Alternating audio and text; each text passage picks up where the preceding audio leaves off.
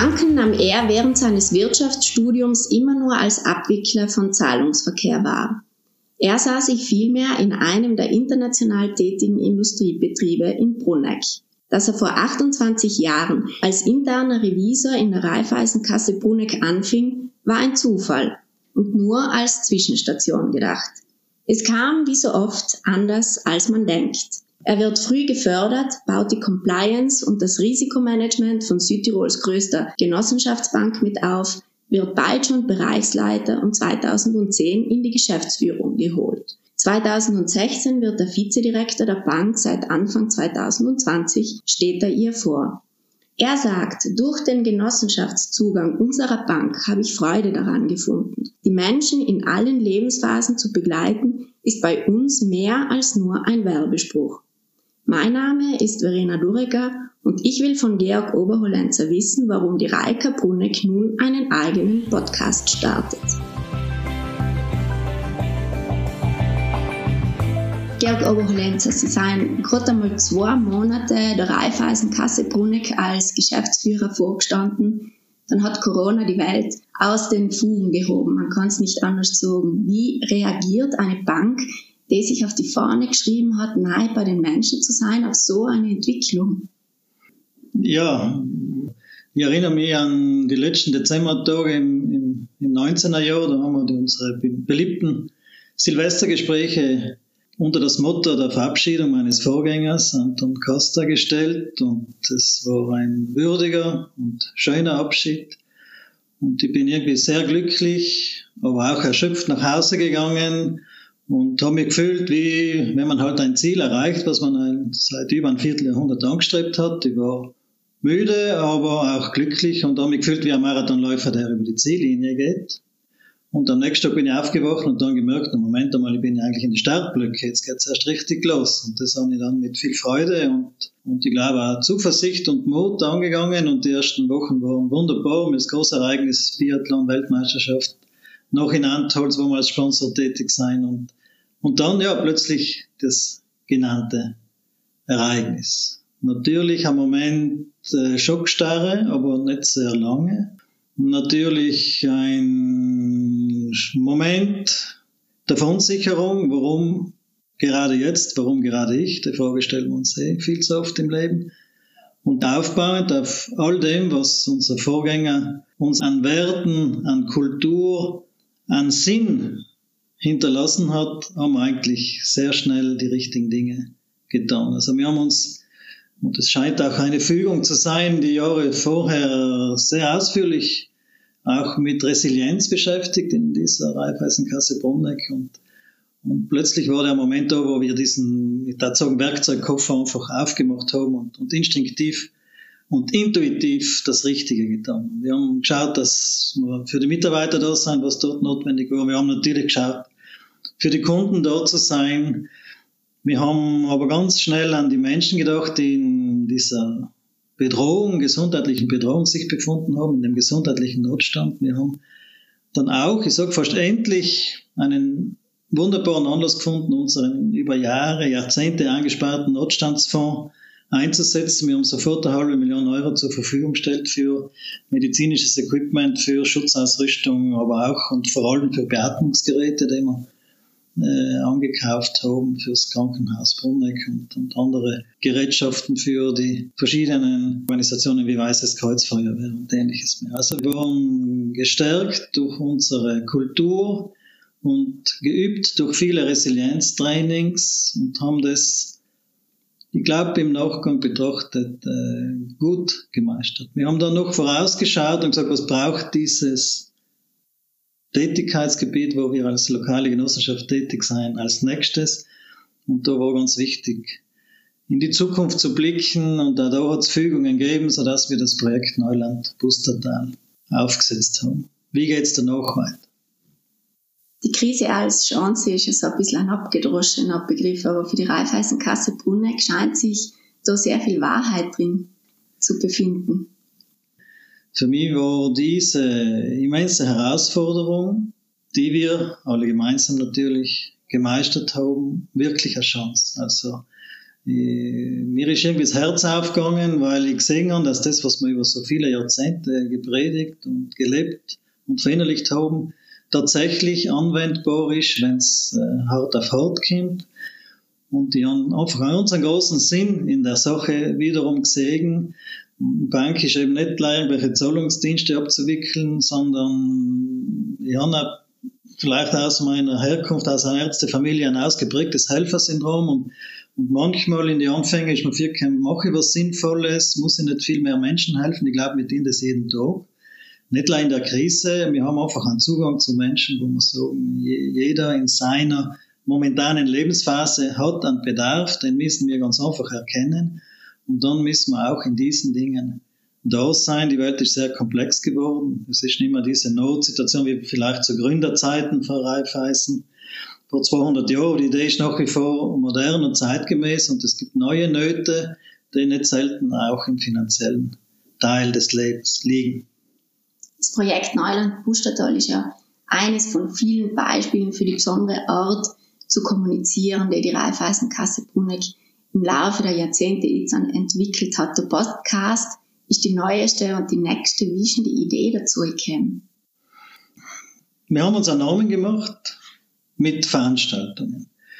Wir haben seit Jahrzehnten immer wieder auf Themen reagiert, die den Menschen da im mittleren Pustertal unter den Nägeln brennen und haben uns dann mit dem Sommer- und Silvestergespräch, mit anderen Veranstaltungen, auch großen Veranstaltungen, auch draußen auf dem Reifeisenplatz, aber auch in ganz spezifischen, äh, zielgruppenorientierten, kleineren Workshops und Veranstaltungen.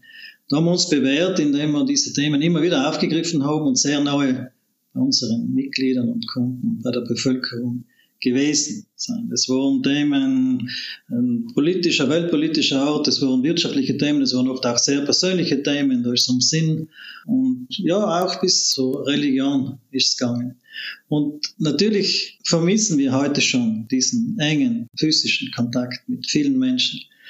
Und wir seien überzeugt und freuen uns heute schon darauf, dass wir bald auch wieder in dieser persönlichen Form zusammenkommen können. Aber wir suchen, genauso wie wir es auch im Bankgeschäft selber machen, natürlich auch mit der Zeit mitzugehen und die neuen Entwicklungen mitzunehmen. Und so seien wir überzeugt, dass auch dieses Format eines Podcasts heute zeitgemäß ist, um Menschen Informationen und wichtige Inhalte zu vermitteln oder ganz einfach sich mit Menschen auszutauschen und andere daran teilnehmen zu lassen und nicht irgendwo genau am 30.12. um 20 Uhr in der Raiffeisenkasse, sondern auch einmal, wenn es der Mensch halt braucht, wenn er Zeit hat.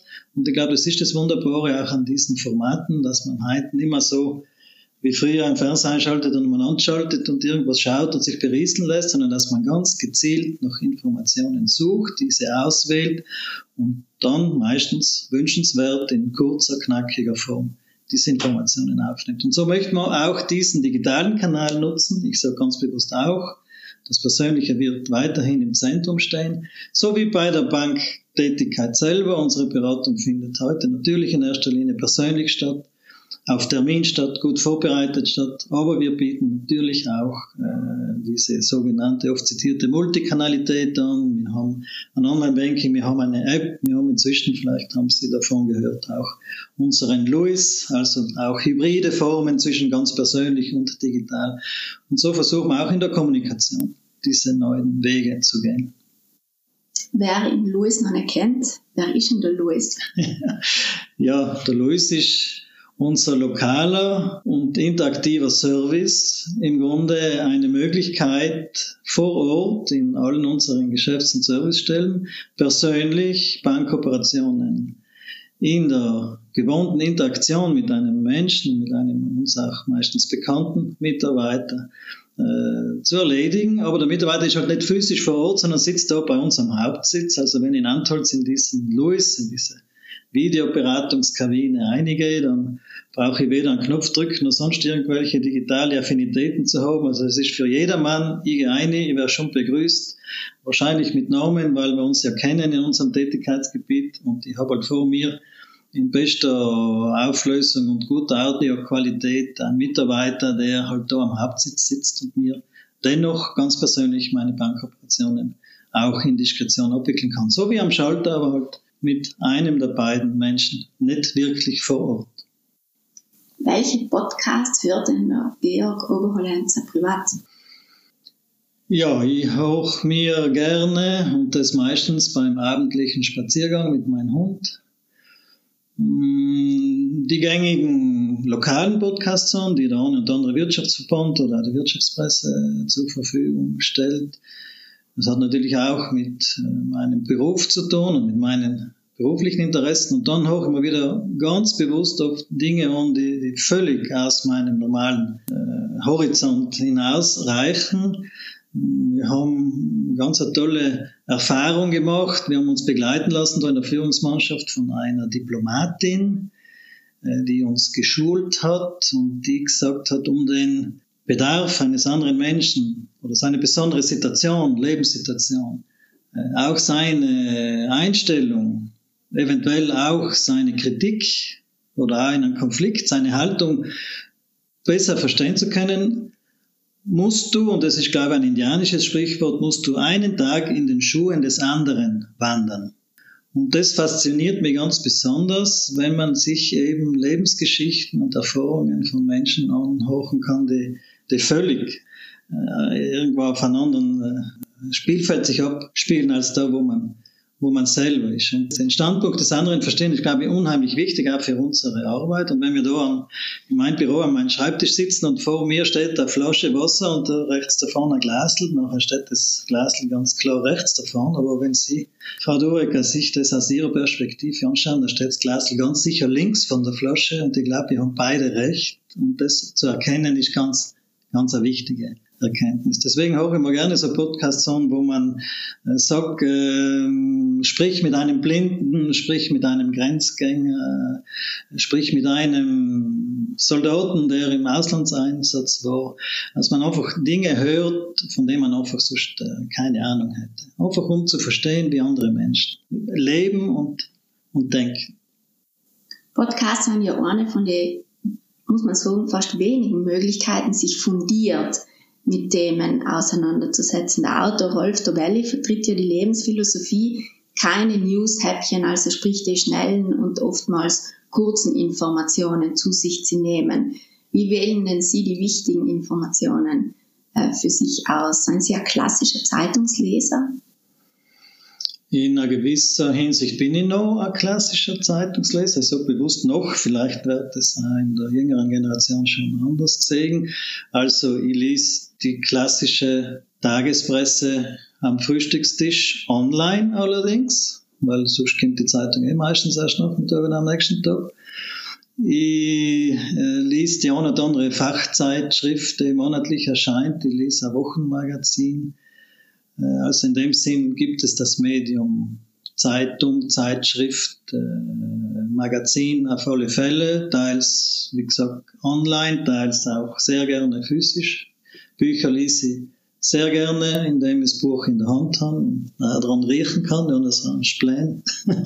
Ähm, wenn ich Hörbücher lese, mit denen tue ich mich leichter beim Lesen, weil ich die Schrift vergrößern kann, dann kaufe ich mir meistens, wenn mir es richtig gut gefallen hat, das, das haptische, originale Taschenbuch an dazu und stelle es in meine Bibliothek, weil ich sonst einfach den Zugang nehme Hand später wieder mal drin zu blättern.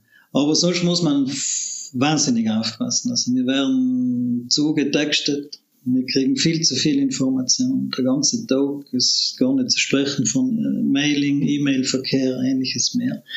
Äh, es ist in der Tat heute eine hohe Kunst, sich wichtige und relevante Informationen herauszupicken aus der ganzen Flut, ohne dabei zu vergessen, auch Unwichtiges, nicht beruflich Relevantes, aber Schönes auch nicht zu vergessen. Aber man muss sich's einteilen.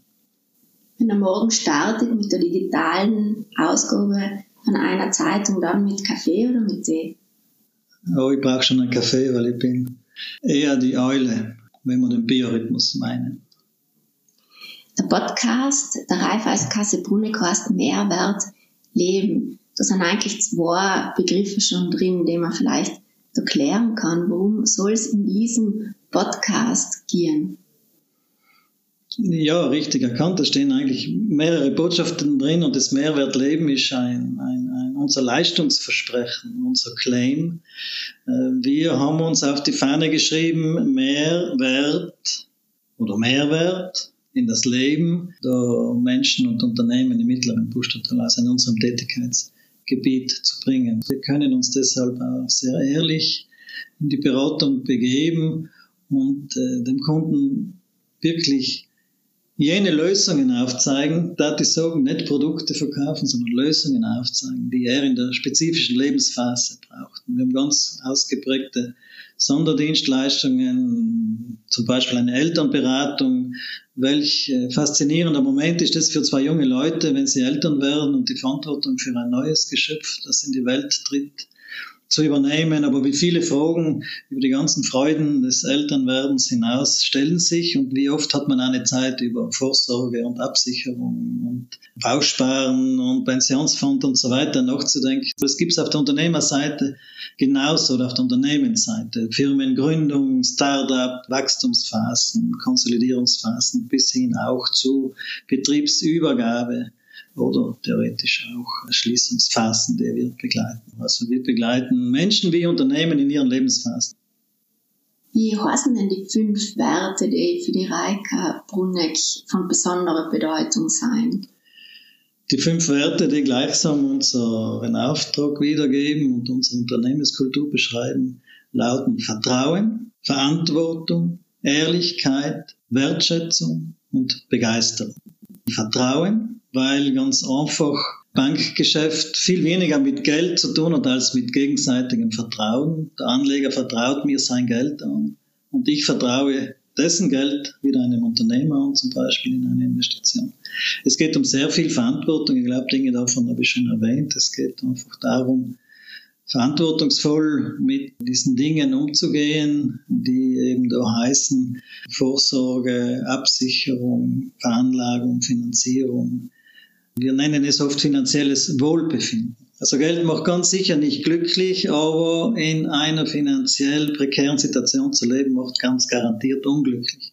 Also ich glaube schon, dass da sehr viel dahinter steckt. Dann die Ehrlichkeit, auch schon erwähnt mit der genossenschaftlichen Beratung, wir können einfach ehrlich jene Lösung anbieten, jenes Produkt anbieten, das dem Kunden wirklich am meisten Nutzen bietet. Wir schauen nicht auf Provisionen oder ähnliches. Niemand von uns verdient einen Cent mehr, wenn er ein Produkt verkauft. Das ist nicht immer so.